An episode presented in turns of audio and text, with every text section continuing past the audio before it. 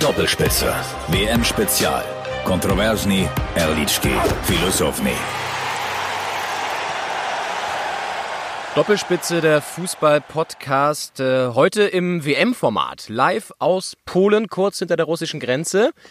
Warum sind wir hier? Ihr habt es vielleicht mitbekommen. Wir haben tatsächlich Tickets ergattern können für ein WM-Spiel in Kaliningrad. Kroatien gegen Nigeria. Da waren wir vor zwei Tagen, sind jetzt weitergefahren über die Grenze rüber nach Polen. Und ähm, wie das alles war, was wir erlebt haben in Russland, das erzählen wir euch gleich noch. Kurz erstmal die Runde vorgestellt, wie es sich gehört. Am Anfang, äh, neben meiner Wenigkeit, Leon Ginzel, ist natürlich auch wieder mit dabei. Kevin Chleb Schulte. Zum Spitznamen kommen wir vielleicht auch noch, aber er ist wieder da. Ja, Grüße äh, aus Polen von den Masuren und wir haben natürlich auch einen dritten Mann im Bunde, denn äh, ja, wir mussten für die WM aufstocken, äh, mussten aus der Doppelspitze quasi eine Dreierkette machen und deshalb ist der von den äh, Auslosungen allseits bekannte Fabian Engelbach auch am Start. Hi, ja, freut mich heute mit dabei sein zu können. Ich bin gespannt, was wir hier diskutieren können. Sehr inhaltsleer, wie immer, Fabian Engelbach. Nein, also äh, er hat es natürlich drauf, äh, so zu sprechen, wie sich das nach dem ersten Interviewtraining gehört. Einfach äh, ein bisschen inhaltslosen Quatsch rauszuballern. Gleich kommt er ähm, aber auch noch mit sehr viel, sehr viel Fachwissen daher. Und ähm, ja, jetzt wollen wir euch erstmal mit reinnehmen in unseren persönlichen WM-Trip. Ganz genau. Wir haben kurz zum Setting, um das nochmal zu, zu äh, vor euch visualisieren. Wir sitzen hier auf einem sehr natürlichen Campingplatz, wunderschön gelegen am See und haben uns das einzige schattige Plätzchen auf diesem Platz gesucht, weil es brutzelt. Wir haben gefühlte 30 Grad, wahrscheinlich nicht ganz so, aber so 26, 27 Grad Sonne pur und haben uns ein WM-Studio gebastelt äh, unterm Baum.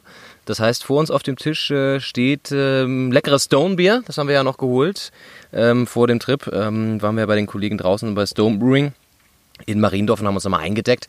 Das trinken wir natürlich gerade, schönes Craft-Bier. Die guten polnischen Chips, die aussehen wie Zwiebelringe, aber ganz, ganz lecker schmecken. Und natürlich, was nicht fehlen darf, äh, die gute Berlinki-Wurst. Das ist eine, ihr müsst euch das so vorstellen, wie so eine, ist das eine Wiener Wurst? Es sieht genauso aus wie eine Wiener. Es sind fünf äh, in, in so einer eingeschweißten Verpackung, wo drunter steht Klassik. Also wenn das nicht eine, eine Wiener ist, dann weiß ich es auch nicht. Ja. Nur ein großer oder ein kleiner, aber feiner Unterschied die sind nochmal einzeln auch nochmal eingepackt. Also ja. quasi wie so, so äh, Wurstkondome. Ja. Oh. ja, das äh, sieht auch sehr lustig aus. Vielleicht posten wir nachher nochmal ein Foto davon. Aber die Berlinki sind auf jeden Fall auch mit dabei in unserem WM-Studio. Und genau, wir haben es angesprochen, wir waren beim Spiel Kroatien-Nigeria. Da würden wir gleich erstmal einsteigen. Was uns viel mehr bewegt hat, das haben wir hier gestern in einem ganz netten Surrounding gesehen am See äh, in, einem, in einer Bar.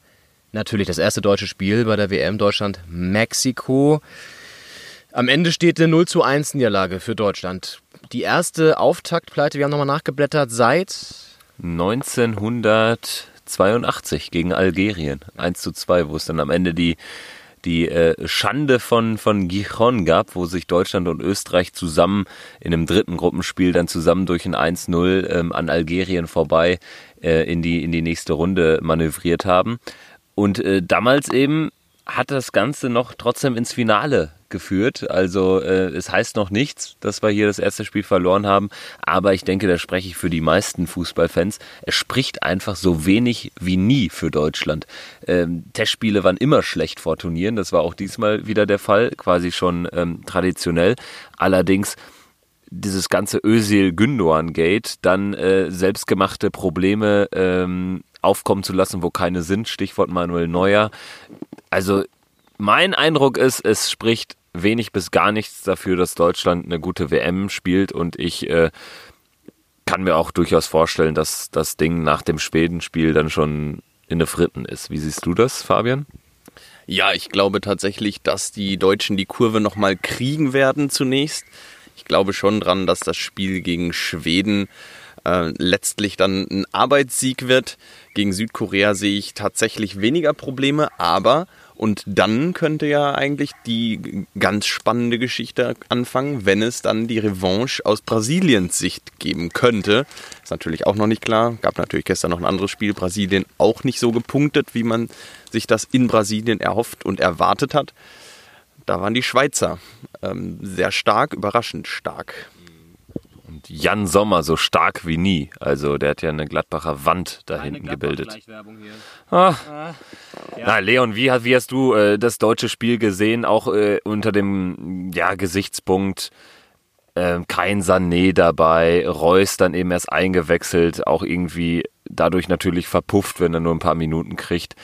Ja. Ähm, sagst du, da ist noch richtig Feuer im Kessel hinsichtlich Schweden, Südkorea oder bist du auch eher pessimistisch und sagst, das kann auch ganz schnell ganz vorbei sein? Ja, schwierig. Gestern hat es mich echt ein bisschen enttäuscht. Wir haben ja auch das natürlich dann ausführlich analysiert direkt nach dem Spiel. Ähm, waren ja auch sehr emotional dabei. Wir haben ja, waren ja quasi natürlich die einzigen Deutschen, die geguckt haben. Sehr viele Polen dann da, die natürlich per se gegen Deutschland und gegen den Weltmeister wahrscheinlich einfach sind für den Underdog. Haben sich also gefreut, dass Mexiko gewonnen hat, was ja okay ist. Waren ja auch schon besser, so von der ganzen Kompaktheit, wie man mal so schön sagt. Und das ist auch, glaube ich, das Grundproblem gewesen. Wir haben ja schon gesagt, du hast bei Deutschland auch in der zweiten Halbzeit, die schon, die schon besser war, wahrscheinlich. Also die erste haben wir ja nicht so wirklich gesehen, aber in der zweiten Halbzeit hatten sie ja schon durchaus Chancen. Aber du hast nicht wirklich ein Konzept vorne erkannt, fand ich. Du hast keine, kein, kein Teamgefüge gesehen, keine Spielzüge, wie wir es bei Brasilien danach gesehen haben, ja, wo es in drei, vier Stationen, zack, war der Ball im Strafraum, gut rausgespielt und dann hast du auch die Chance. Das habe ich bei Deutschland selten gesehen viele Einzelaktionen, auch Stückwerk, Groß dann auch äh, fast alleine gelassen, manchmal ich das Gefühl, da, da fokussiert sich dann immer alles drauf. Gut, du hast angesprochen, Reus erst spät eingewechselt, Gomez auch zu spät für unseren Geschmack, weil sie haben dann sehr viel mit Flanken ge, äh, hantiert und ähm, gespielt und ein Werner kann die einfach nicht verwerten in der Mitte. Da musste anders spielen und als Gomez dann drin war, haben sie plötzlich keine Flanken mehr gespielt. Das war auch irgendwie merkwürdig insgesamt ist es auch das, was wir schon gesagt haben, eh ein komisches Turnier für Deutschland oder der Start und die ganze Vorbereitung war merkwürdig. Ne? Und da muss man sich auch mal fragen, was siehst du als Hauptproblem? Also was sozusagen, was, was könnte dafür sorgen oder äh, ist ausschlaggebend dafür, dass die Stimmung auch nicht so gut ist vom Gefühl? Also was die Stimmung betrifft, spielt, glaube ich, das, das Thema Özil Gündogan eine Riesenrolle. Ähm, dann ist natürlich in der Gesamtheit auch einfach diese Gier, dieses Feuer gar nicht so da, äh, wie das, wie das äh, vor 2014, wo eben Schweinsteiger, Lahm, Mertesacker, Klose das letzte Turnier gespielt haben und es für alle bewusst war, wir müssen jetzt das Ding holen, wir müssen uns endlich belohnen für diese starken Turniere auch äh, davor schon, weil auch 2010 war eine super WM, 2006, 2008, 2012 waren ja alles im Prinzip gute, mehrheitlich gute Turniere. Und ich glaube, dass eben das fehlt und dass in den letzten vier Jahren diese Achse natürlich äh, sich herauskristallisiert hat mit, mit einem Boateng, einem Hummels, Neuer, der immer noch dabei ist, Groß Kedira. Allerdings hat diese Achse, finde ich, oder ist diese Achse nicht wirklich stilbildend, wie das Klose, Mertesacker, Lahm etc. waren. Und ich finde, das ganze Auftreten wirkt irgendwie auch so ein bisschen ähm, weniger stimmgewaltig, äh, emotionsloser, also so ein Eistonnen-Interview, davon sind wir aktuell meilenweit in, entfernt. Selbst wenn die jetzt irgendwie die Vorrunde knapp wuppen, ich glaube nicht, dass sich da irgendeiner wirklich klar hinstellt und, und äh, auch mal Meinung zeigt was aber auch für mich also das ganze Probleme sind ein Abbild des Verbandes, weil auch der lässt ja äh, ähm, sowas auch nicht zu, dass man irgendwie andere Meinungen zeigt und auch dieser Hashtag ZSMN zusammen und dann die Mannschaft, diese ganze Vermarktungsmaschinerie, die entstanden ist, ohne jetzt irgendwie ähm, sich auch mal wieder, wieder vielleicht auch so ein bisschen zu erden und sich aufs Wesentliche zu besinnen, weil das ist, finde ich, der Punkt. Also wir, wir reden über, über Weltpolitik, wenn wir einfach nur Mexiko zum Auftakt schlagen wollen. Und im Prinzip, Özil und Gündogan äh, lassen sich da zu so einer völlig hinrissigen Aktion hinreißen, die dazu führt, dass, dass wir wirklich den Fokus nicht mehr haben. Und das ist so, so in der Gesamtheit der Hauptgrund für meine Begriffe, dass, dass ähm, so, so ein Wir-Gefühl, so ein Zusammenhaltsgefühl gar nicht entstehen konnte. Wie schätzt du das ein, Fabian? Ja, ich sehe das total ähnlich. Ähm, ich würde die, diejenigen, du hast halb angesprochen, mal die Geschlagenen von 2006 nennen. Fabio Grosso, der unser Sommermärchen damals zerstört hat. Und das waren natürlich genau die Spieler, Schweinsteiger, Podolski, Klose, Mertesacker, Lahm, die damals auch schon mit dabei waren, auch damals schon Hauptakteure waren Und ich fand, die waren 2014 die treibenden Kräfte hinter unserem, hinter unserem Titel. Die wussten, sie wollten das wieder gut machen. Die, die wollten, die hatten eine innere Einstellung, die ich heute vermisse. Die ich gestern beim Spiel vermisst habe, dieser unbedingte Wille, das Ganze zu, das Spiel zu gewinnen, das Turnier zu gewinnen, weit zu kommen. Na klar, und wenn sich ein Marco Reus dann jetzt nach dem Spiel hinstellt, das Spiel gegen Mexiko verloren, und dann erzählt er was von, ja, er, ähm, es ist abgesprochen, dass er dann in den wichtigen Spielen spielt, wo ich mir denke, ja, ähm, wann sind denn die wichtigen Spiele, wenn ein WM-Spiel nicht wichtig ist? Und das, äh, das ist ein bisschen Arroganz, so ein bisschen leichte Überheblichkeit. Und ich glaube, dass das könnte den Deutschen zum Verhängnis werden in diesem Turnier. Wir haben ja auch gestern, äh, Leon, kurz darüber gesprochen, dass, oder uns ist aufgefallen äh, vielmehr, dass Deutschland auch so 0,0 anfällig war eben für, für solche ähm, Auftaktniederlagen, die es ja bei jedem Turnier von Favoriten gibt.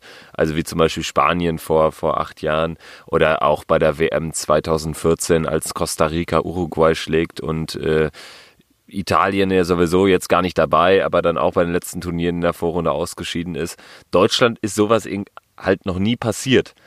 Und ähm, ich glaube, dass, dass man da ja wirklich auch so eine gewisse Arroganz hat, die sich dann, die dann natürlich auch stilbildend ist für die, für die gesamte Öffentlichkeit, weil ich meine, man darf sich auch nichts vormachen.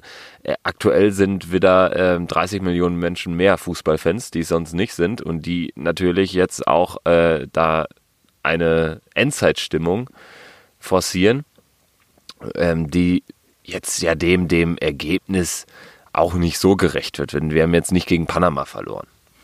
Ja, absolut. Das haben wir ja gestern auch schon gesagt. Mexiko ist jetzt auch keine Laufkundschaft, die Gruppe allgemein, wenn man sich die jetzt mal anguckt. Und vielleicht guckt man sich die jetzt auch nochmal unter einem anderen Gesichtspunkt an, wenn mit der Auftaktniederlage. Aber auch Schweden wird nicht einfach. Südkorea ist vielleicht noch, ähm, Fabian hat es gesagt, der äh, in Anführungszeichen machbarste Gegner. Ähm, aber trotzdem ja, es ist halt die, die, die Frage, wie es jetzt weitergeht und ob dieses negative Feeling, was auf jeden Fall ja da ist, jetzt durchträgt oder ob sie sich nochmal zusammenrappeln und in Watutinki jetzt den Geist heraufbeschwören von Watutinki, wer weiß. Ähm, ich denke mal, er wird auf jeden Fall auch ein, zwei Änderungen vornehmen, hundertprozentig in der Startformation. Er wird wahrscheinlich einen Reus von Anfang an bringen, vielleicht auch mal mit Gomez vorne statt mit Werner, ich weiß es nicht.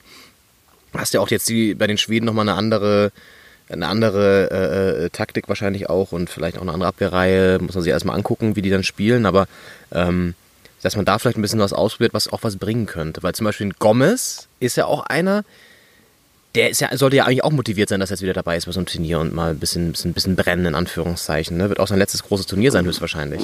Vielleicht bringt das nochmal was. Und Werner wird noch zwei WMs mehr spielen, wahrscheinlich, oder eine auf jeden Fall, äh, wenn er so weiter so konstant spielt auf dem Niveau. Aber ja, das ist jetzt erstmal die, die, die, die Grundfrage, wie schafft er es in der Woche jetzt, ist ja wirklich fast eine Woche Zeit, das Team zu erreichen und auch diese ganzen negativen Sachen, Günduan, Özil, total nervig, ja. Ich weiß nicht, was für eine Rolle das in dem Team spielt, kann man schwer einschätzen von außen, aber wenn es uns schon so auf den Sack geht und äh, man das Gefühl hat, dass es schon auch äh, da irgendwie eine Rolle spielt, dann äh, ist das halt ein Konflikt, der offenbar spielt.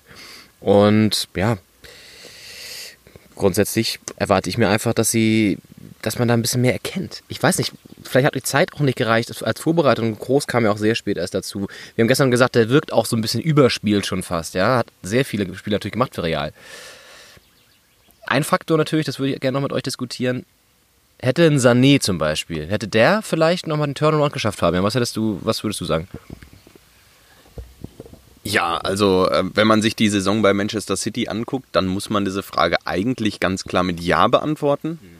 Wenn man sich natürlich wiederum seine Leistungen bisher in der Nationalmannschaft anguckt, dann muss man sagen, ist das nach wie vor zu bezweifeln. Und da ja, man kann die Entscheidung von Löwen natürlich ein wenig nachvollziehen, wenn man sich diese Leistung da anguckt. Aber man weiß ja eigentlich, dass er es kann.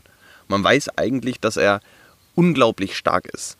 Und vielleicht wäre er bei so einer WM natürlich dann auch nochmal ganz anders motiviert, als, als jetzt einfach ähm, in Testspielen gegen Saudi-Arabien, gegen äh, Österreich. Da, natürlich, da ist, äh, ist, dann die, ist dann die Motivation nochmal eine ganz andere bei einer WM und da kann so ein Spieler dann vielleicht auch das zeigen. Auf der anderen Seite ist es natürlich auch wieder schlecht, wenn er in einem Testspiel gegen Österreich eine schlechte Leistung bringt, weil er nicht motiviert ist. Ähm, das spricht dann natürlich wieder nicht für ihn, aber ja, hätte durchaus so passieren können.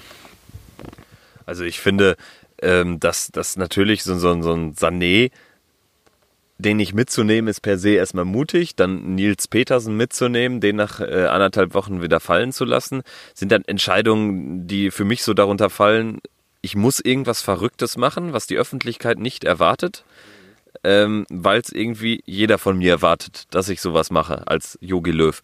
Und äh, verstehen muss man es nicht. Allerdings finde ich auch, dass, dass die Gesamtgemengelage der deutschen Nationalmannschaft hängt nicht davon ab, ob jetzt ähm, Leroy Sané spielt, ob Sandro Wagner spielt oder was auch immer.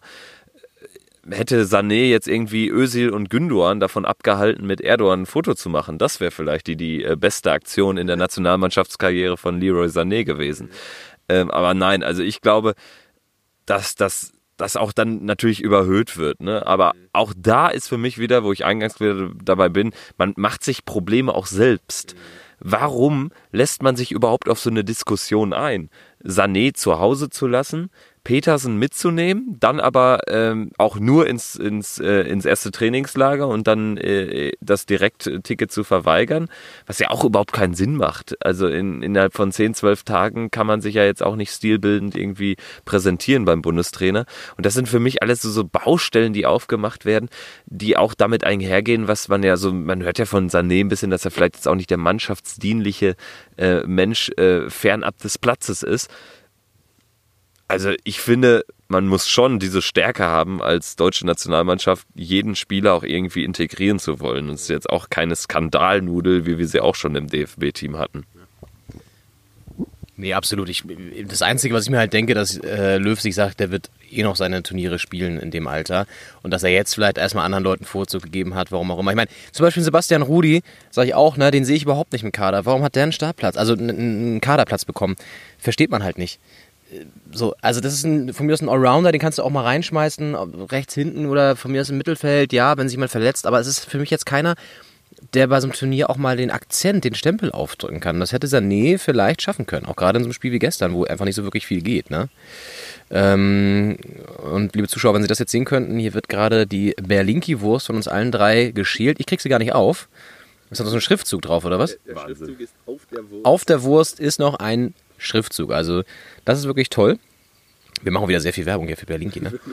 naja, äh, nee, aber ich meine, wir sehen das ja auch mal ein bisschen entspannter grundsätzlich. Wir haben jetzt ja auch gesagt, nach Spiel waren wir natürlich erstmal gestern schlecht drauf für einen gewissen Moment und haben gesagt, irgendwie eine Auftaktniederlage nimmt man nicht so gerne hin. Aber es geht ja auch weiter. Lebe geht weiter. Und deswegen, also lass uns mal nach Schweden nochmal reden, wenn wir das Ding äh, gewonnen haben vielleicht. Dann stehen wir da mit drei Punkten doch ganz gut da. Wer weiß, wie Schweden Südkorea spielen. Ne? Ähm, so, und da müssen wir, müssen wir einfach jetzt, jetzt weiterschauen. Aber klar, es wird nicht einfach. Und vom Grundgefühl, da sind wir uns, glaube ich, alle einig, hat man nicht gerade so positive Erwartungen für den Rest des Turnieres. Man kann sich nicht vorstellen, dass Deutschland da jetzt noch ganz plötzlich, ähm, weiß ich nicht, doch noch ins Halbfinale durchgeht oder so. Das ist irgendwie schade, dass man das so sagen muss, aber so, so ist es nun mal. Und äh, was ich mich auch mal frage, das könnten wir vielleicht noch mal kurz diskutieren, diese, diese ganze Konstellation Löw, Bierhoff, Co-Trainer ist jetzt ja auch schon seit tausend Jahren gefühlt so. Ne? Es ist ja auf der einen Seite gut, ich mag Kontinuität, aber manchmal haben wir auch das Gefühl, das wird so ein eigener Kosmos immer, ne? Immer mehr. Sozusagen, die, die, die schaffen sich da ihre eigene Welt, wo auch keiner querschießen darf. Wir hatten es, oder wenn jemand querschießt, wird das auch in den Teppich gekehrt, wie bei Gündogan und Özil, weil sie halt in Anführungszeichen Leistungsträger sind, die mit müssen, offenbar ja. Ähm, da darf keiner die heile Welt stören. Das hast du ja schon ein bisschen angesprochen. So. Ist das vielleicht auch eine Gefahr? Ist das vielleicht auch ein Faktor, warum es jetzt gerade so ein bisschen komisch läuft, dass die sich da schon, ja, wie lange sind die jetzt da? Über zehn Jahre oder so, ne? Also und bei, ja. Sind die jetzt schon da äh, in, der, in der Funktion? Meint ihr, dass da vielleicht auch mal ein Wechsel oder ich weiß nicht, ob mal neue Impulse vielleicht gar nicht, gar nicht äh, schaden würden? Ich denke, man neigt natürlich immer dazu, irgendwelche Trainerdiskussionen oder Personaldiskussionen äh, aufzufangen, vor allen Dingen nach einer für uns Deutsche ähm, bislang erst einmal dagewesenen WM-Auftaktpleite. Ja, das würde ich aber unabhängig davon sehen tatsächlich. Also auch wenn wir das jetzt gewonnen hätten oder so. Ich habe das mich letztens schon mal gefragt. Das ist halt schon, ich finde, was ich daran komisch finde, ist, dass man das Gefühl hat, ähm, sie bauen da halt ihre, ihre kleine DFB-Welt und ihre, ihre ähm, ja, schaffen sich da so einen eigenen Kosmos, der eben nicht zulässt, dass man da auch mal was anderes macht. Was du meinst mit der ganzen Vermarktungsmaschinerie, ist ja auch so ein Synonym dafür. Ja, also was ich anstrengend finde, was mich manchmal stört, wir haben jetzt auch äh, Kroatien gesehen, ähm, diese kleinen Länder haben natürlich einen ganz anderen Spirit bei so Turnieren, auch was, was die Fans betrifft. Also gefühlt äh, werden natürlich die Dinamo Zagreb und äh, ähm, Heinka Rijeka und Hajduk Split Fans natürlich viel mehr auf so ein Turnier hinfiebern als der von Fußball völlig äh, übersättigte Deutsche. Ähm, aber der DFB steuert es ja auch so ein bisschen, weil also die, die Stimmung gegen Saudi-Arabien mm, von dem ach so tollen Fanclub Nationalmannschaft powered bei Coca-Cola, die ging ja Richtung Richtung äh, äh, letztes Abendmahl. Also ich habe mich manchmal gefragt, ob das ein Geisterspiel ist. Und ich finde, du machst insofern ein Fass auf, äh, was, was, was Sinn macht, dass man natürlich im Erfolg auch das nicht unbedingt dazu neigt, äh, äh, Dinge äh, zu hinterfragen, sondern einfach laufen zu lassen. Und wirklich kritikfähig ähm, ist der DFB insofern nicht, weil er, das muss man sich mal vorstellen, nach der Auftaktniederlage machen die einen medienfreien Tag und äh, äh, ähm, blasen eine Pressekonferenz ab. Also sowas kenne ich eigentlich nur aus Diktaturen. Und ähm, also ich finde es insofern halt anstrengend und äh, ähm, ja, jetzt auch nicht, nicht so irgendwie mitgehenswert, weil irgendwie bei mir ist auch so, so ein Spirit gar nicht da diesmal. Ich weiß nicht. Und, und das ist auch eigenverschuldet. Und natürlich liegen in, im Erfolg auch Gefahren insofern, als dass man ähm, das Maximale schon erreicht hat und ja, vielleicht auch ein bisschen bequem wird, was auch damit einhergeht, dass von den letzten oder bei den letzten, von den letzten vier Weltmeistern drei in der Vorrunde ausgeschieden sind und vielleicht äh, Deutschland sich nahtlos ja in diese in diese Phalanx ähm, einfügen wird. Ja, diese ganze Personaldiskussion. Man muss natürlich sagen, Löw, Bierhoff natürlich, die sind schon lange dabei. Auf der anderen Seite versucht man ja dann auch wieder neue Impulse zu setzen. Angefangen hat Löw ja mit Hansi Flick als Co-Trainer. Aktuell haben wir Markus Sorg und Thomas Schneider. Aber auch zu den Personalien muss ich sagen, das sind natürlich auch die klassischen Ja-Sager-Trainer. Ne? Markus Sorg, Thomas Schneider. Überlegt mal, jetzt wird da ein Pele Wollitz auf einmal am, am Spielfeldrand stehen neben Yogi Löw. Das wäre, also das, das wäre natürlich. Ja, genau, aber das, das, das wäre halt, das wäre mal ein Typ und das wäre mal ein äußerer Einfluss. Man hat das Gefühl, die holen äußeren Einfluss, neue Co-Trainer, neue Methoden, aber es geht immer nur um, um Methoden um, um, und um so um Kleinigkeiten. Man möchte sich eigentlich nur bestärken, dass das, was man bisher gemacht äh, hat, dass das gut war und dass man nur ganz kleine äh, Feinheiten einfach verbessern muss. Und so richtig Leute, jemanden, der auf den Tisch haut, der mal, der mal dazwischen grätscht und nochmal was Unbequemes sagt, ja. den will man im Grunde genommen gar nicht. Das ist ein guter Punkt. Also die, die Wahl der Co-Trainer, die ist natürlich ja, sehr langweilig weil man sich da natürlich auf, auf ähm, so wirkt es zumindest, Ja-Sager-Typen beschränkt. Man muss jetzt auch nicht vielleicht so, so einen German Burgos, den Co-Trainer von Simeone, da an der Seitenlinie haben. El Cholo, der Verrückte. Aber manchmal, manchmal ist es genau das. das ist, irgendwie hat Fabian was gesagt, was, was mir manchmal echt fehlt. So ein bisschen dieses, ja, so ein bisschen dieses Assi-Sein auch. Gegen Mexiko 0-1. Ja. Und ich fand von Mexiko atemberaubend, wie wenig ekelhaft die auf Zeit gespielt haben. Das äh, habe ich denen irgendwie, äh, da habe ich denen mehr zugetraut. Also ich fand, fand es äh, echt toll, dass die äh, wirklich bis zum Ende Fußball gespielt haben. Und äh, bei, bei uns fehlt einfach, ich finde, Gesamtheit, so kann man es runterbrechen, fehlt einfach diese Gier. Und ich finde es auch äh, ähm, schwierig natürlich, wenn man Weltmeister ist, man sagt ja nicht umsonst, oben bleiben ist schwieriger als nach oben zu kommen. Und das äh, ist in der Champions League so, deshalb umso höher zu bewerten, dass Real Madrid den Titel äh, zweimal verteidigt hat. Aber ich glaube, ähm, für Deutschland wird, wird das ziemlich schwer, jetzt nochmal den WM-Titel zu holen. Ja. Nach oben kommen, das wollen wir ja auch noch, deswegen ist gut, dass wir noch nicht da sind. Wir, wir, wir klettern ja quasi ständig in den inoffiziellen Podcast-Charts, die wir selber anfertigen. Ähm, in, in diesem, an dieser Stelle auch den Hinweis, gebt uns gerne auch Bewertungen äh, bei iTunes oder sonstigen Podcast-Diensten, über die ihr uns hört. Soundcloud wäre ein weiterer. Ähm, oder schickt uns auch gerne Anregungen per E-Mail an kontakt.doppelspitze.com. Dann würde ich sagen, wir schließen das Kapitel Deutschland. Werden wahrscheinlich in der Woche eh nochmal ganz anders darüber reden. Äh, egal wie es ausgeht, das zweite Spiel.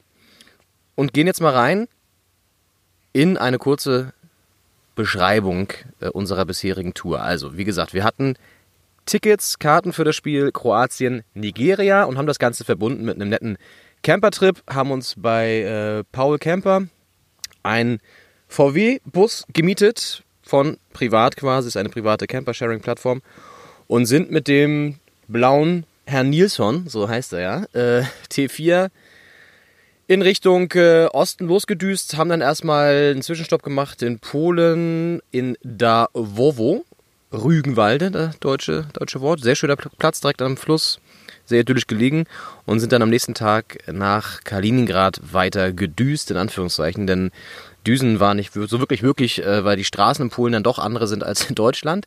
Ähm, alles verkraftbar. Was uns ein bisschen genervt hat, war dann tatsächlich die Grenzkontrolle. Vielleicht äh, möchte das einer von euch kurz mal ausführen. Ähm, da haben wir ja wirklich nicht mit gerechnet, dass das so lange dauert, um nach Russland reinzukommen. Zumal es eigentlich ganz, ganz gut aussah, als wir die Schlange gesehen haben. Da hatten wir Schlimmeres erwartet. Man wusste ja, es werden viele Kroaten einreisen, vor allen Dingen viele Deutsch-Kroaten. Ähm, aber die Schlange, die, die war dann jetzt nicht eklatant. Es waren so, so vielleicht sieben, acht Autos in, in einer Reihe jeweils am Grenzübergang, ungefähr 50 Kilometer dann noch äh, von Kaliningrad entfernt. Nur was dann kam, das, das toppte alles. Also im Prinzip wusste keiner mit uns umzugehen, keiner der Grenzer. Jeder hat äh, dann nochmal für sich den Pass, vor allen Dingen den Pass von, von mir als Fahrer kontrolliert. Ähm, jeder dann nochmal was anderes gemacht. Dann wurde mit diesen ominösen Spiegeln, die man sicherlich noch aus den DDR-Grenzkontrollen kennt, wurde unter, de, unter das Auto gegangen. Ähm, das hat man dann auch fast zweimal gemacht. Ähm, da haben wir uns dann bei, beim äh, vom, vom zweiten äh, Kontrollgang äh, verwehren können, weil wir den dann irgendwie auch signalisiert haben, ja, es wurde schon gemacht. Nur trotzdem ging halt nichts voran. Irgendwann war es dann so weit, dass wir wieder aus der ersten Reihe, dass wir die Pole Position quasi abgeben mussten, wieder äh, äh, zurücksetzen und erstmal an den Rand. Und dann wurde noch die Fan-ID, also ja, der, der ähm, visumsfreie Zugang äh, nach Russland, ähm, mit dieser Fan-ID wurde diese, diese äh, Identifikationskarte noch ähm, sich genauer angeschaut. Und im Prinzip haben wir dann drei Stunden gut damit verbracht, nach Russland einzureisen. Also ich war schon sehr, sehr froh, als wir das hinter uns hatten.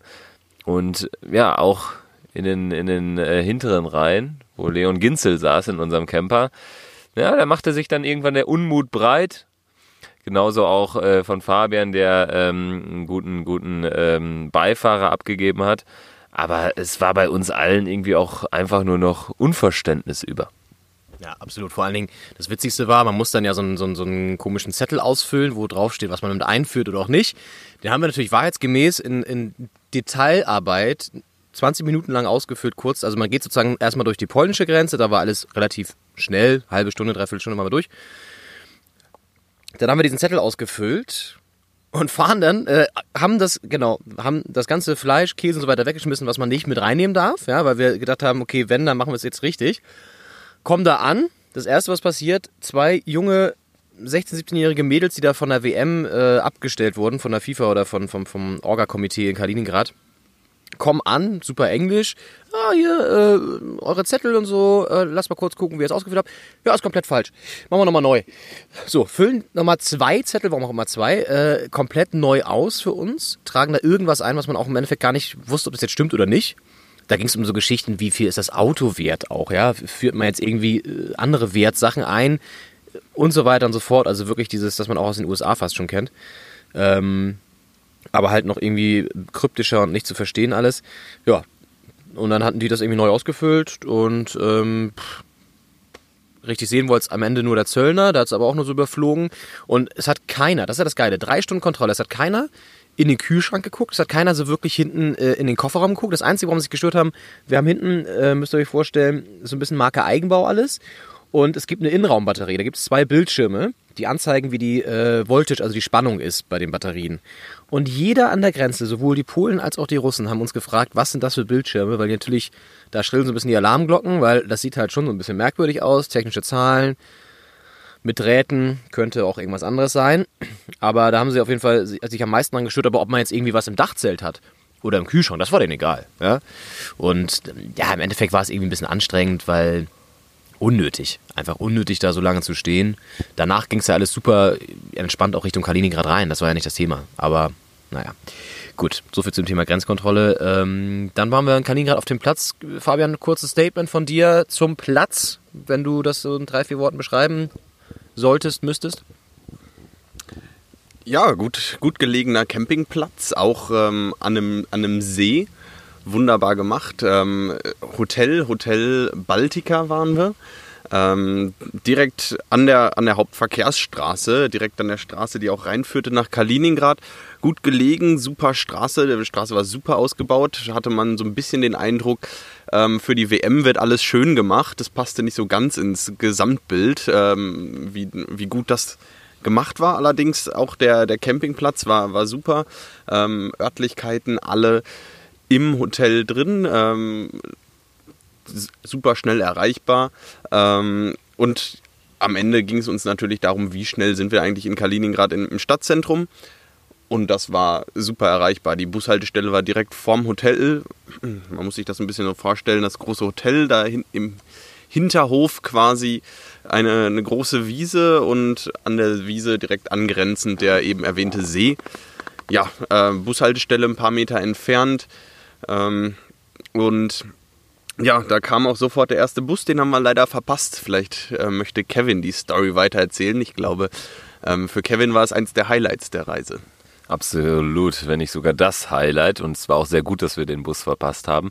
Denn äh, daran schuld war ein schätzungsweise etwa 70-jähriger Russe, der ich weiß gar nicht mehr wie, äh, sich bemerkbar machte.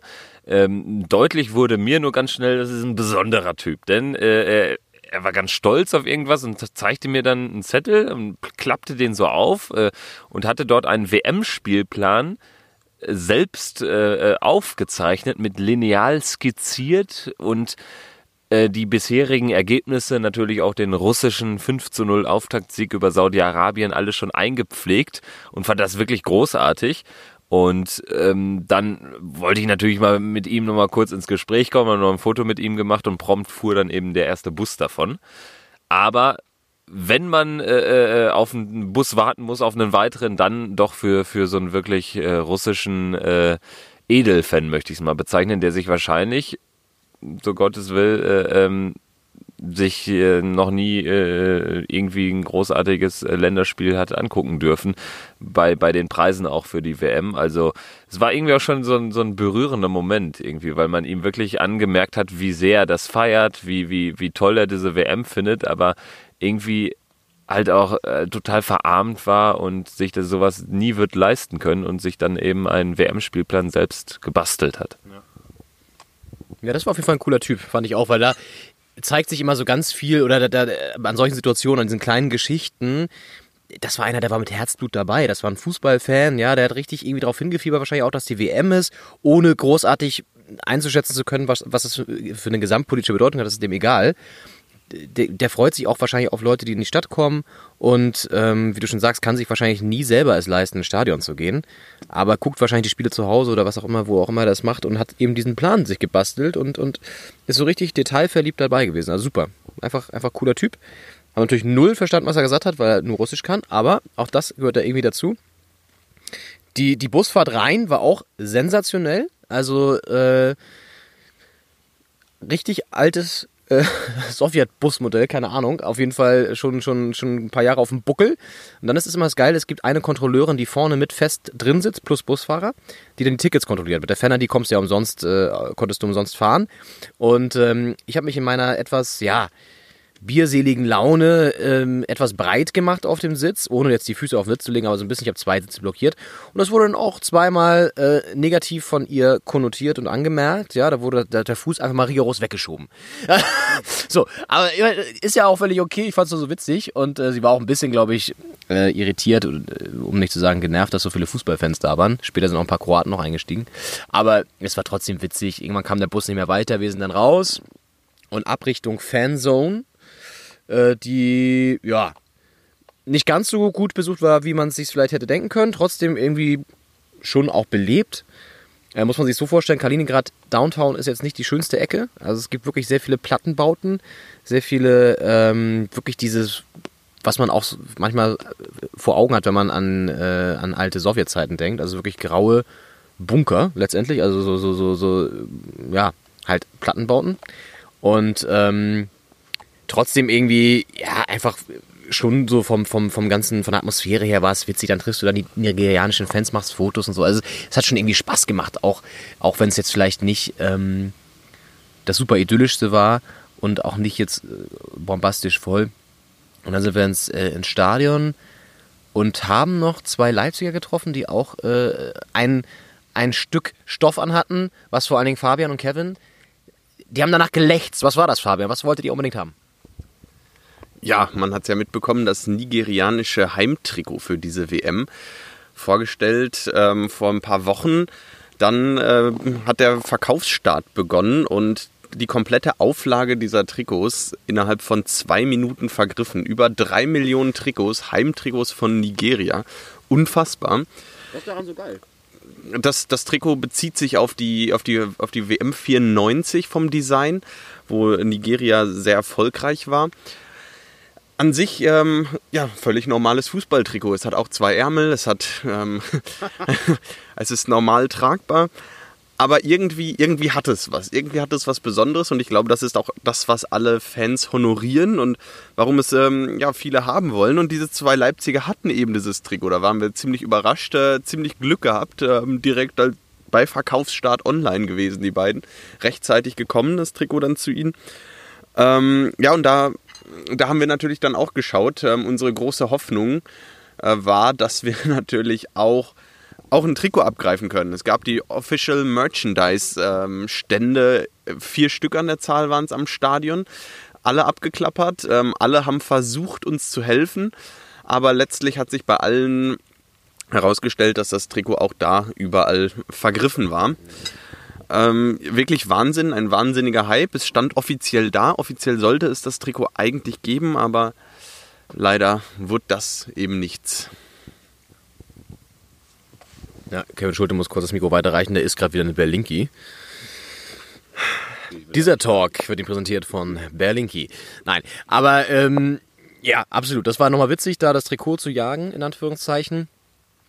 Erfolglos leider. Dann haben wir noch so einen verrückten Finnen getroffen äh, der dann irgendwie auch im Stadion war, der aussah wie so ein Wikinger auf jeden Fall auch, mit so einem Rauschebart, so einem orangener Rauschebart, auch ein cooler Typ. Deswegen war er nochmal da, was hat er erzählt? Er hat irgendwie auch eine Story, ne? Weißt du, das kriegst du auch zusammen? Weiß auch nicht mehr, ne? Wüsste ja auch nicht mehr. Ja, gut, aber er war einfach da. er war da. Nee, aber auf jeden Fall lustig. Das sind halt diese kleinen äh, Erlebnisse, die du dann hast, diese Schlaglichter, sag ich mal. Das Stadion war dann, das muss man auch sagen, wirklich zu drei Vierteln ungefähr gefühlt, wahrscheinlich noch mehr, voll mit Kroaten. Also es waren wirklich ultra viele Kroaten da. Nigerianer konntest du wahrscheinlich an einer, an einer Hand abzählen, gefühlt. Vielleicht ein paar hundert. Und ähm, wirklich ultra viele äh, Kroaten, die natürlich auch einen kürzeren Anreiseweg haben. Und ähm, wir haben ja auch selber auf dem Platz ein paar getroffen, auf dem Campingplatz waren auch welche. Das Spiel an sich war da ein bisschen enttäuschend. Also ich muss sagen, ich hätte mir von der Qualität her mehr erwartet. Es war okay. Ich meine, wir haben zwei Tore gesehen, 2-0, alles gut. So, die Stimmung war irgendwie anfangs richtig geil, dann ist es ein bisschen abgeebbt und am Ende war es irgendwie auch nochmal ganz cool. Wir saßen eigentlich inmitten von Kroaten, kann man sagen. Ne?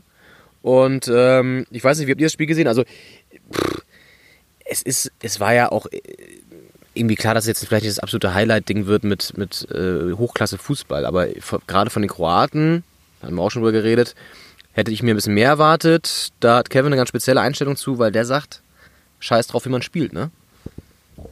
Ja, absolut. Also ich denke, wir Deutsche hätten so ein Ergebnis gegen Mexiko gerne genommen. Und klar, es war jetzt wirklich eins der unspektakuläreren Spiele dieser WM, zumal der, der Gegner Kroatien einfach nichts abgeliefert hat. Und ähm, auch einfach so, so kam es mir vor, wirklich nicht viel mehr zeigen konnte. Also es waren ein paar schöne Einzelaktionen im Mittelfeld, allerdings ähm, auch mehr brotlose Kunst, als dass es dann irgendwie Effizienz hätte. Und wenn die größte Torchance ein ähm, abgeblockter Schuss von, ich glaube es war Alex Awobi aus 15 Metern ist, der von Lovren äh, ähm, 10 Meter vorm Tor abgeblockt wird, sagt das einiges aus. Und ich glaube, es ist auch ein Qualitätsthema. Nigeria hat sicherlich ein paar gute Leute, aber äh, in, in der Gesamtheit als Mannschaft ist das einfach zu wenig. Und da, da gibt es auch äh, bei dieser WM afrikanische Mannschaften, die ich doch besser einschätze. Und Kroatien, das ist so meine Meinung dazu, ähm, hat natürlich jetzt nicht viel gezeigt. Vor allen Dingen nicht das, was man ob äh, Rakitic, Modric, auch eine wahnsinns offensive Aufstellung. Rakitic, Modric, Kramaric, äh, Mandzukic, äh, Perisic, äh, äh, was man da hätte erwarten können. Aber sie sind eben ein ziemlich gutes Pferd und das spricht äh, und das springt, das spricht, ah, das, das springt äh, sprichwörtlich eben auch nicht viel höher als es muss. Und äh, ich würde es eben genauso einordnen. Kroatien ist für mich bei jedem Turnier ein Geheimtipp, weil die irgendwie seitdem es Kroatien gibt, gute Mannschaften haben, gute Kader für so ein kleines Land, muss man auch bedenken. Und sie haben eben häufig es gehabt, dass sie dann eben toll spielen, irgendwie gegen eine nominell bessere Mannschaft, dann aber verlieren. Aber ich denke, jeder Kroate nimmt so einen 2-0 Auftaktsieg mit Kusshand. Vor allen Dingen in der Gruppe, wo Argentinien und Island sich unentschieden getrennt haben. Da ist vielleicht so der, der Gruppensieg möglich. Ja, auf jeden Fall. Ähm, es war so ein bisschen was, was draufsteht, war auch drin in dem Spiel.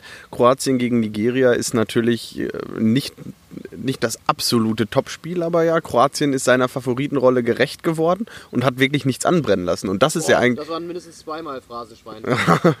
ja, das äh, gibt 20 Euro ins Phrasenschwein oder hier in Polen zahlt man mit Slotty. Von daher dann 20 Slotty ins Phrasenschwein. Ähm, ja, defensiv sehr gut gestanden. Ähm, hat mir sehr gut gefallen, wie sie de sich defensiv präsentiert haben. Und ich hau gleich nochmal 10 Slotties äh, raus. Ähm, die Offensive gewinnt Spiele, aber die Defense wins Championships. So. Und englischsprachigen nicht englischsprachigen nicht verstanden. ja, alle, alle Englischspra nicht englischsprachigen. Also in Russland hat es keiner verstanden, um es mal so zu sagen. Ähm, ja, oft sp hohe Sprachbarrieren. Ähm, ich bin selten mit meinem Englisch so schlecht weitergekommen wie in Russland, muss man auch ganz klar sagen. Hat mich ein wenig überrascht. Mit in dem Ausmaß habe ich nicht gerechnet. Ganz, ganz wenige, die gut Englisch gesprochen haben oder überhaupt Englisch gesprochen haben. Ja, aber an, zurück zum Spiel. Also, ich fand, es war, war von Kroatien total souverän. Also, ähm, klar, nach vorne ging jetzt auch nicht so viel, äh, aber es reichte einfach.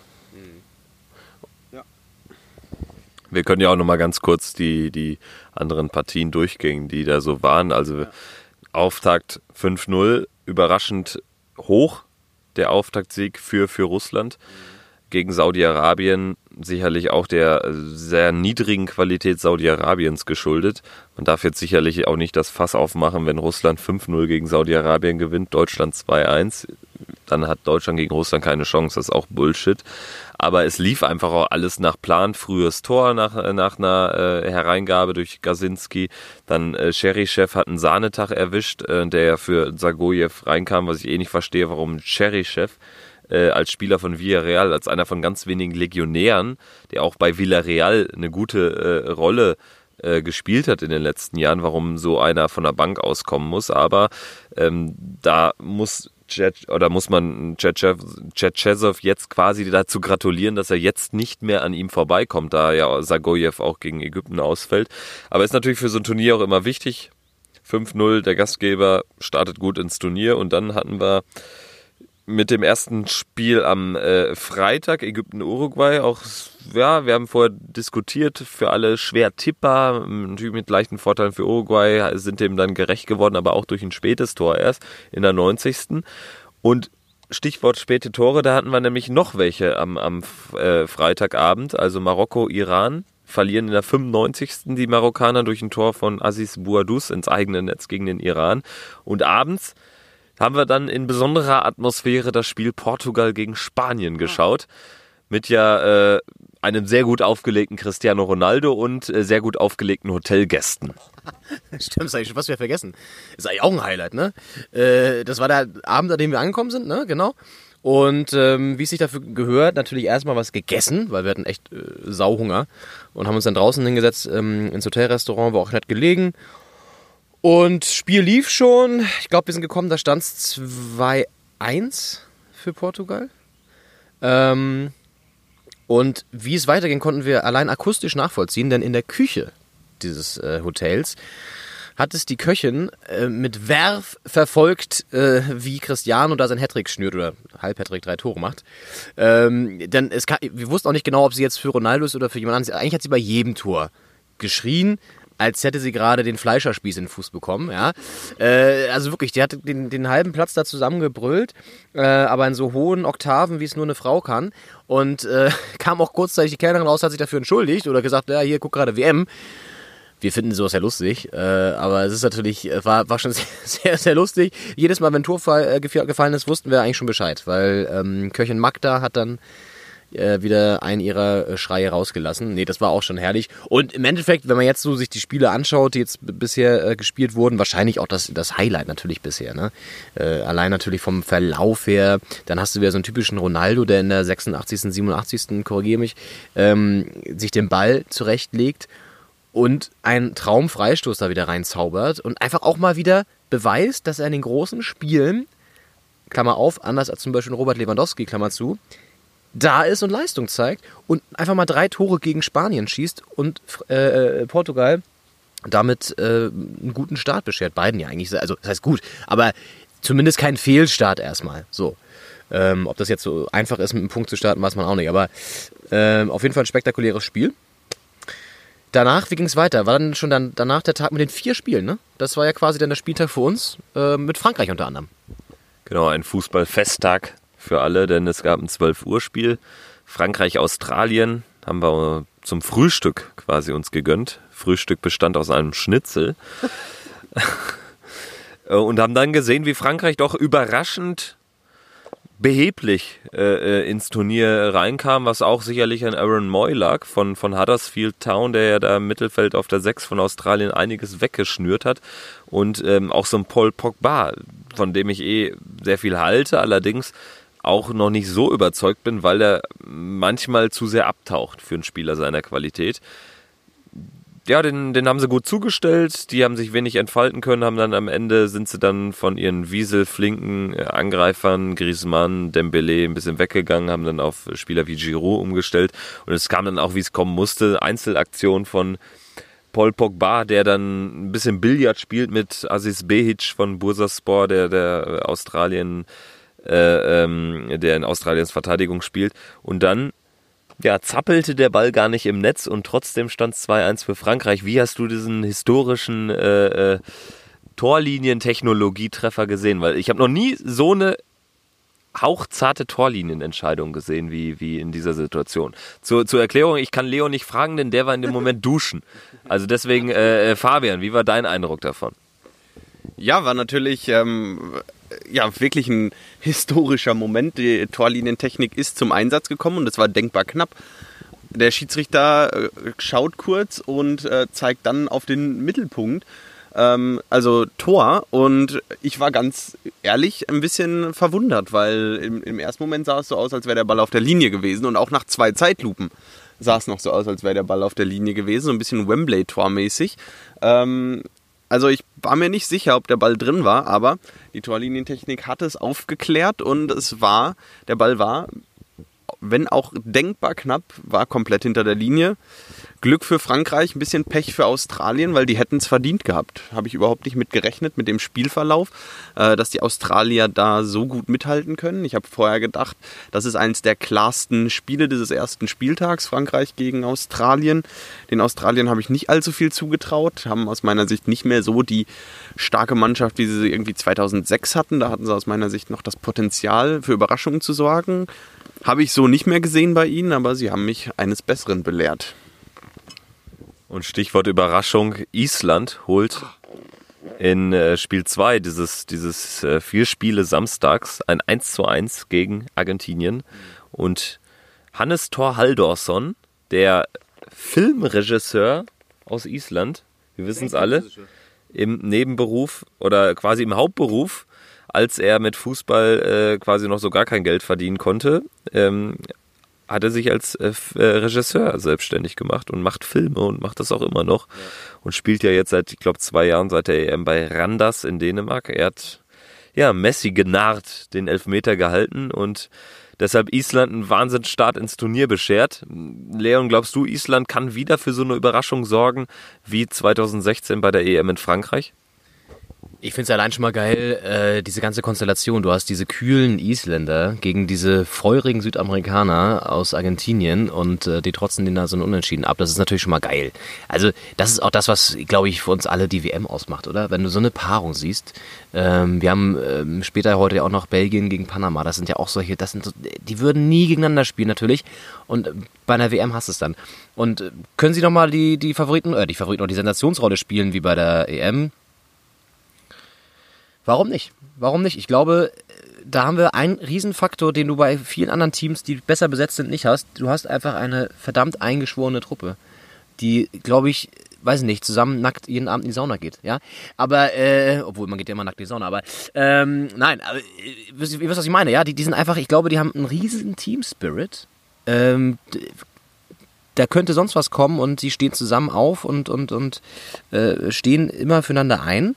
Zumindest hat man das Gefühl, ob das hinter den Kulissen immer so ist, weiß ich auch nicht, aber habe ich das Gefühl. So, sind auch alle keine von uns Populisten so verschriebenen Millionäre, sondern haben halt irgendwie auch einen anderen Background vom Vereinsfußball her.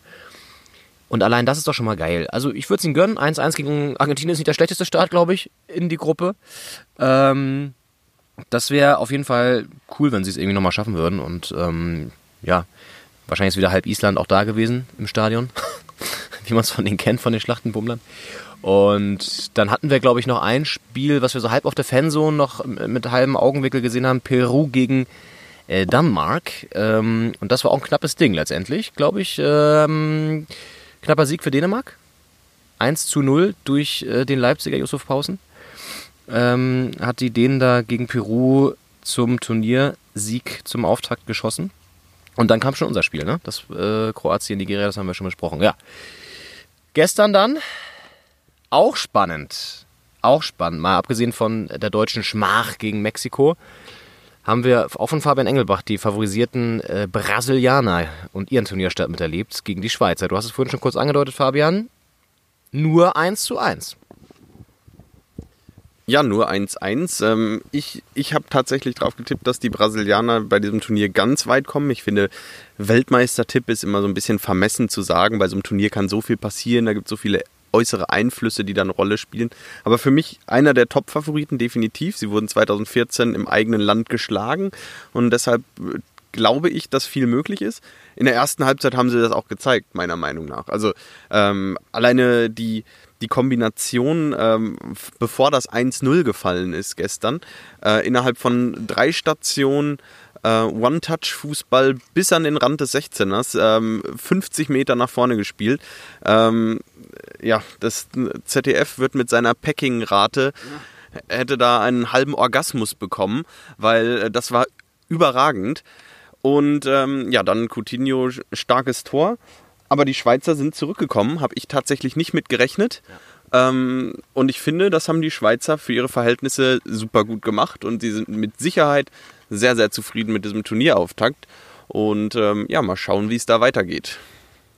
Das macht ja die Gruppe auch irgendwie spannend, denn die Serben haben Costa Rica 1-0 geschlagen, spielen jetzt gegen die Schweiz. Und äh, Brasilien äh, hat dann am Schluss noch Serbien, was auch kein Selbstläufer ist. Also ja, also diese, dieser reine äh, Kampf um Platz zwei ist jetzt erstmal äh, ein bisschen, bisschen pulverisiert, weil die Serben eben zwei Punkte Vorsprung haben auf Brasilien. Es wird, wird ziemlich, ziemlich spannend.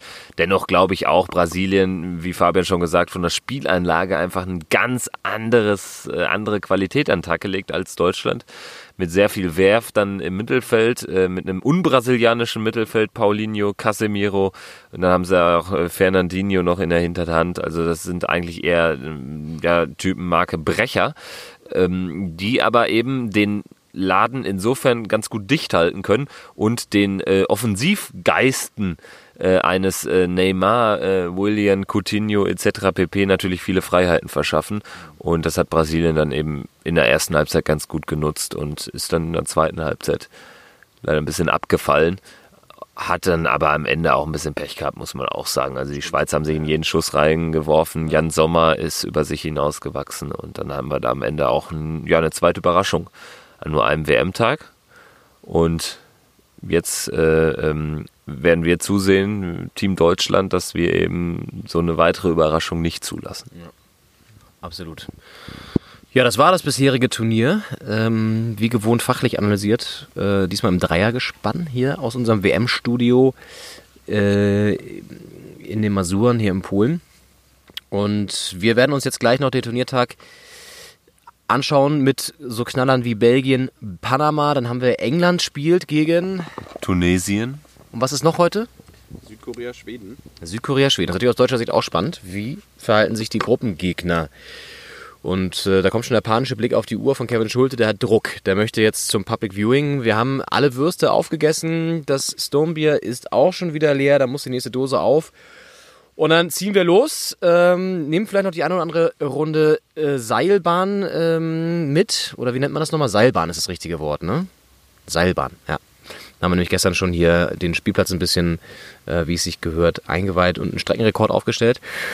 All das gibt es jetzt gleich noch bei uns. Ähm, und ja, wir würden uns freuen, wenn ihr dran bleibt. Wir melden uns wahrscheinlich wieder aus Deutschland das nächste Mal. Vielleicht machen wir noch eine spontane Folge, weil wir die Polen natürlich auch noch im eigenen Land sehen werden, wie sie sich gegen Senegal präsentieren. Die überraschenderweise den wie äh, besten Marktwert haben, das haben wir vorhin äh, nerdig, wie wir sind, durchgegangen. Platz 8 oder was war das? Senegal den elfthöchsten. Den elfthöchsten Marktwert aller WM-Teilnehmer hat Senegal. Überraschend. Aber es sind ein paar Stars dabei. Ja, äh, Manet von Liverpool, Kulibali, auch für afrikanische Mannschaften relativ ungewöhnlich, ein Innenverteidiger, einen starken Mann hinten, weil ich glaube, eine gute Offensive haben eigentlich alle afrikanischen äh, Teilnehmer. Aber äh, äh, Senegal kann da wirklich auf einige gute Spieler zurückgreifen, dann auch einen jungen Keita Balde von, von Monaco, kann Geheimtipp werden, haben vielleicht aber die falsche Gruppe, weil sie da eben auf Gegner treffen, die ähnlich wie, wie der Senegal selbst äh, ja ein Spiel auch äh, gut neutralisieren können. Und äh, ähm, jetzt auch nicht mit, mit dem großen äh, Ballbesitzanteil nach vorne preschen, wo sich Senegal aufs Kontern verschränken könnte. Also mit Polen, Kolumbien ist es so eine sehr ausgeglichene Gruppe, wo es dann am Ende vielleicht auch ein bisschen auf die Erfahrung ankommt und die spricht dann, glaube ich, eher, die taktische Finesse spricht dann eher, glaube ich, für äh, Polen und Kolumbien. Wahrscheinlich wird das so sein, aber was ist schon wahrscheinlich heutzutage? Ja? Nachdem Deutschland verloren hat gegen Mexiko, ist nichts mehr wahrscheinlich. Das würde zumindest die Bildzeitung sagen. Äh, wir halten uns da ein bisschen zurück, was solche kategorischen Aussagen angeht. Schauen uns das Spiel in Torun an äh, in der Geburtsstadt von Tunai Torun. Und äh, nein, haben uns diese Stadt rausgesucht, weil sie tatsächlich sehr gut äh, für unseren Rückweg nach Berlin liegt. Ähm, sieht auch sehr hübsch aus auf den Fotos. Wir sind gespannt. Da wird es vielleicht ein kleines Public Viewing geben. Zumindest wird es in einem Café und einem Restaurant natürlich gezeigt. Und die Polen sind ja auch sehr fußballverrückt. Da freuen wir uns auch schon drauf und ähm, ja, ziehen dann weiter. Posten auch noch ein paar Bilder auf jeden Fall auf Facebook. Da könnt ihr ein paar Einblicke gewinnen, wie wir hier, äh, ja, ich würde fast sagen, WM-like das Studio präpariert haben. Nein, aber einfach Spaß haben, da werdet ihr ein paar Fotos sehen. Auch vom äh, Kevin Schultes favorisierten Russen bisher, der Spielplan Russe, wie ich ihn nenne. Der Opi mit dem Spielplan, den werdet ihr auch sehen können. All das auf unserem Facebook-Kanal und äh, wie gesagt, lasst uns gerne ein paar ähm, Bewertung da bei iTunes oder bei Soundcloud. Und in diesem Sinne ein dreifaches äh, Tschüss in die Runde, oder? Ciao. Ciao, ciao. Ciao. Doppelspitze. WM Spezial. Kontroversni, Erlički, Filosofni.